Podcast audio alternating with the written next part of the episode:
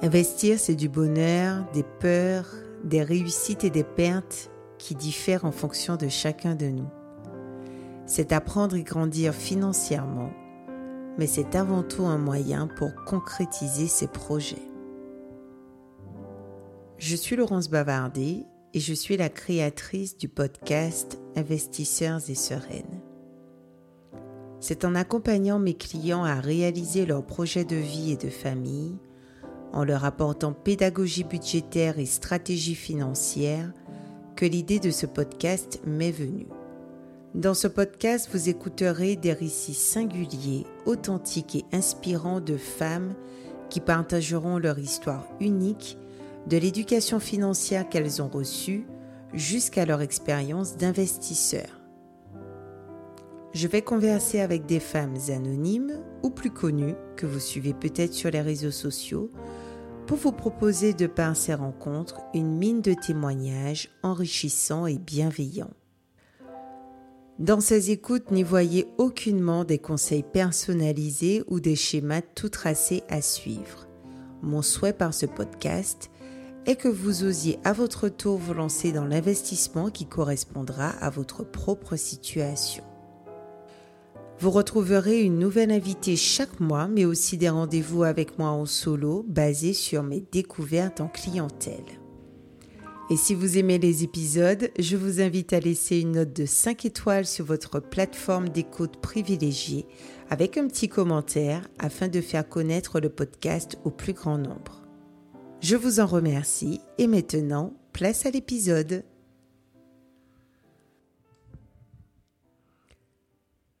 Pour ce premier épisode, j'ai l'immense plaisir et fierté d'accueillir Ginette Maragnès. Ginette Maragnès, c'est qui? C'est la cofondatrice avec son mari de leur bonheur, leur famille, la famille Maragnès. Dans cet épisode, nous allons voir combien quand on parle de patrimoine et d'investissement, on ne parle pas uniquement d'argent. On va parler amour, protection, soutien et partage. Et pourquoi fierté? Avec Arginette Maragnès, c'est ma mamie. Eh oui. Pour la petite histoire, alors que je projetais de la faire intervenir il y a deux ans dans ma conférence en ligne, elle avait accepté de m'offrir son témoignage sur sa propre histoire d'investisseur. Aujourd'hui, elle a 100 ans et son récit pourrait encore traverser les époques. Il est alors parfait pour démarrer les épisodes de ce podcast. C'était un enregistrement euh, spontané. Alors j'ai dû faire quelques retouches, mais euh, j'en suis sûre, cela vous plaira. Alors c'est parti, écoutons ce qu'elle a à nous dire.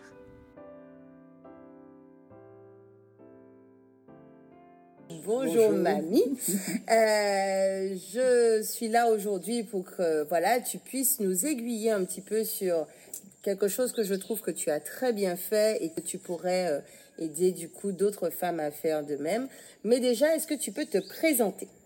Je te remercie de t'être agréable dans ce jour pour te dire ce que je, ce que j'ai fait, ce que je conseille. Mhm.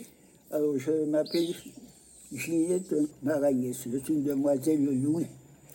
J'ai 98 ans je me suis mariée à 22 ans. J'ai eu 12 enfants, dont j'ai élevé 10, 19 petits-enfants, 18 arrière-petits-enfants. Je suis aujourd'hui une mère, une grand-mère, une aïeule comblée. Depuis, elle a eu un 19e arrière-petit-enfant, une petite fille, je lui demandais de me raconter quelle idée elle se faisait de l'argent quand elle était petite. Quand j'étais à l'école, je me disais, dans la vie, la femme doit elle-même préparer son avenir. Et que je ne me marierai jamais si je n'ai pas mon salaire, parce que je ne veux pas être à la merci d'un homme dans la maison. Effectivement, après les études, je suis entrée dans l'enseignement, je me suis mariée un an après. Et là, j'ai vécu 59 ans avec mon mari. Lui, il travaillait à l'équipement. C'était un ménage. Nous avons été heureux pendant toute notre vie. Et il est mort en 2004. Et depuis là, je suis seul à mener ma petite barque comme je l'ai menée avec lui de son vivant. Ça fait déjà un beau patrimoine familial, tout cela. Mhm. Je sais euh, que tu as également euh, une vision euh, de la construction d'un patrimoine immobilier et financier. Est-ce que tu peux nous expliquer comment tu as appris à gérer ton argent? Eh bien là, je m'étais, depuis jeune, je m'étais dit en tête, quand on a deux sous, on doit dépenser un sou et, mettre de côté un sou. Alors, avec mon mari, il a été décidé, chaque, nous avions chacun notre part de dépenses dans le ménage. Il avait les siennes, moi j'avais les miennes, et il faisait son économie. J'ai pris ce qu'on appelle un compte épargne. Et dans ce compte épargne, chaque mois, je mettais une petite somme, et lui aussi. Et puis, nous habitions, après notre mariage, on était en location. Comme le propriétaire a demandé la maison, alors on s'est dit, bon, nous allons construire. À ce moment-là, on ne faisait pas de prêt. C'était pas facile d'avoir un prêt. Alors, avec l'économie qu'on avait, on est allé chez un, grossiste à Pointe-à-Pitre qui nous a donné les matériaux de construction. On a commencé, on a pris des ouvriers à droite, à gauche qu'on payait au jour le jour. Et avec l'économie qu'on faisait, on ne le faisait plus on mettait cette économie-là pour payer chaque mois les dettes que nous avons engagées pour la construction de la maison. Les voilà donc propriétaires de leur résidence principale, mais ils ne vont pas s'arrêter là. Elle nous raconte donc comment les choses se sont passées par la suite. Quand mon mari était jeune, il venait, venait chercher à manger pour les lapins. Et quand il voyait cette propriété il disait quand je serai grand, c'est ici que je voudrais habiter pour pouvoir la maison. Mhm. Et puis un jour, le, fils du propriétaire de ce terrain est venu lui dire qu'il vend. Alors, est-ce qu'il achète Parce qu'il a besoin d'argent. Alors il a dit oui, oui, oui, oui, il achète. Alors il est venu, il m'a emmené pour voir le terrain. Je lui dis, à jamais de la vie, ce terrain, je ne pouvais pas aller là parce qu'il n'y avait pas de route. Mhm. C'était un petit sentier, il y avait beaucoup d'arbres et on avait déjà quatre enfants. Mhm. Je dis comment peut-on habiter ainsi dans les bois? Mhm. Il me dit, Ginette, tu diras ce que tu veux, mais pour une fois, je ne t'écouterai pas. Effectivement, il avait bien fait de ne pas m'écouter. On a acheté, à ce moment-là, on a fait un prêt, un, organisme de crédit. On nous a fait un crédit, nous avons acheté, nous avons construit depuis en 1956. Nous sommes venus habiter ici, nous avions seulement huit enfants. Et puis, après, on a acheté une, propriété à plus d'eau. Mhm. et, puis, les choses se sont faites. Leur ancienne résidence principale devient donc leur premier investissement locatif et puis deviennent également propriétaires de d'autres biens. Mais l'idée n'était pas simplement d'avoir plusieurs biens, ça allait même plus loin que ça, et elle nous raconte un petit peu les choses. Un enfant a demandé un bout de terre, un petit bout de terre pour construire? Alors nous avons, nous lui avons donné un bout, et, puis je dis à mon mari, mais tu sais, il a demandé un bout, mais il n'est pas le seul, il, il est de faute. Uh-huh. Alors faisons le partage. Et c'est à ce moment-là, on a partagé le terrain, on a donné à chaque enfant un bout de terre ici. On avait été aussi à Vernou. On a donné à deux, à plus deux, on a donné à un. Et ainsi, chaque enfant a un bout de terre. Et alors, les enfants ont construit Chacun Et là, ils sont autour de nous. Je suis seul, je suis bien heureux de les avoir. Chaque soir, il y a un qui vient dormir avec moi depuis la mort de mon mari. Ce sont eux qui font mes courses. Là, je suis heureuse d'avoir les enfants autour de moi. Mais c'est le fruit de, du travail que nous avons effectué depuis, depuis que nous nous sommes mariés pour avoir cette fin de vie aussi agréable. Mhm. Mhm, comme je dis, quand on sait aujourd'hui que l'EHPAD n'est pas la destination privilégiée des retraités pour leur fin de vie, on peut dire que ma mamie et mon papy ont eu euh, une forme d'EHPAD à domicile, une fin de vie et une retraite une fin de vie pour mon papy, une retraite encore aujourd'hui pour ma mamie, euh, entourés de leurs enfants, de leurs petits-enfants. Ils ont pensé, ils ont construit leur projet depuis leur plus jeune âge finalement. Ils ont pris le temps de construire ce projet et aujourd'hui elle en profite pleinement. Et du coup, je lui ai quand même demandé quel était son avis sur le fait d'attendre le décès pour pouvoir réfléchir à la transmission de biens. Et voilà ce qu'elle me répond.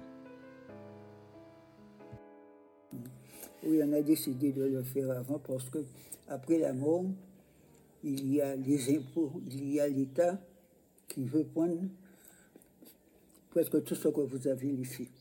Et les enfants doivent payer tellement d'argent que le plus souvent, ce que vous avez laissé, c'est une maison, la maison reste là. C'est pourquoi partout il y a des maisons, il y a des maisons qui, comment dirais-je, qui pourrissent et qui tombent. Tandis que nous, après la mort de mon mari, on a les deux maisons. On a fait ce qu'on appelle une société SCI. D'accord. Alors la maison appartient à tout le monde. Mm-hmm.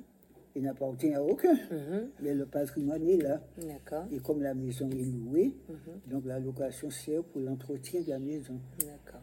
L'entretien des deux, des deux je ne sais pas après qu'est-ce qui se passera. Comment à la fin, quand je serai mort, comment ils vont se débrouiller pour ces deux maisons qui, qui appartiennent à tout le monde? Oui, les successions non réglées et les problèmes d'indivision sont fréquents dans notre pays et notamment dans les Outre-mer avec des maisons abandonnées. Et nous aurons l'occasion d'y revenir sur un autre épisode de ce podcast. Pour suivre les sorties du podcast, abonnez-vous à la chaîne WhatsApp Investisseurs et Sereines. Et pour toutes les infos sur mes services de conseil, retrouvez-moi sur les réseaux sociaux habituels et sur le site www.lomat.com.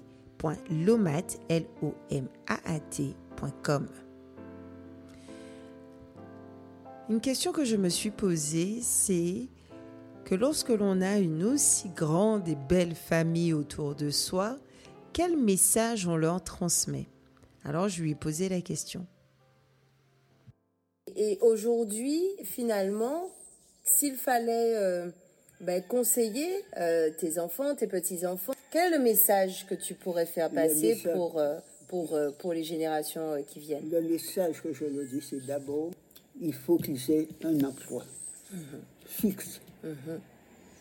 Il faut à droite, à gauche, à droite, à droite. Et quand ils ont l'emploi, s'organiser. Ne pas dépenser plus qu'ils le gagnent.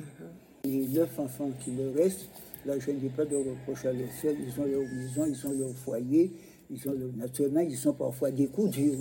Mais quand ils ont des coups durs, ils savent que maman est là. Et maman peut, peut toujours venir en aide pour aider, faire ce qu'il peut pour leur être agréable. Et je veux aussi, j'ai essayé de leur transmettre ça. Je ne suis pas arrivé jusqu'au bout, mais quand même, je ne suis pas mécontente mhm. de leur vie. D'accord. Ce sont, ce sont les petits-enfants qui ne font pas ce que moi je voudrais qu'ils fassent. Après, c'est peut-être à leurs parents maintenant de transmettre aux petits-enfants. Ça, je le dis, parce que moi j'ai 98 ans, je tout à l'autre. Je ne pourrais, je ne pourrais rien, rien, faire encore pour eux et, rien, et plus rien dire. C'est sur ce joli constat pour ces enfants et ces petits-enfants que notre entretien s'est terminé. Quoique, elle avait encore une petite chose à me dire. Je souhaite que ma petite fille Louance bien, suit bien les conseils de sa grand-mère et qu'elle soit heureuse dans sa vie familiale. Ah, c'est très gentil. C'est en cours, c'est en cours. Merci beaucoup. Et, euh, et, moi, je te souhaite eh ben, un très bon euh, réveillon de fin d'année avec euh, tes jolis présents pour tes enfants. Merci.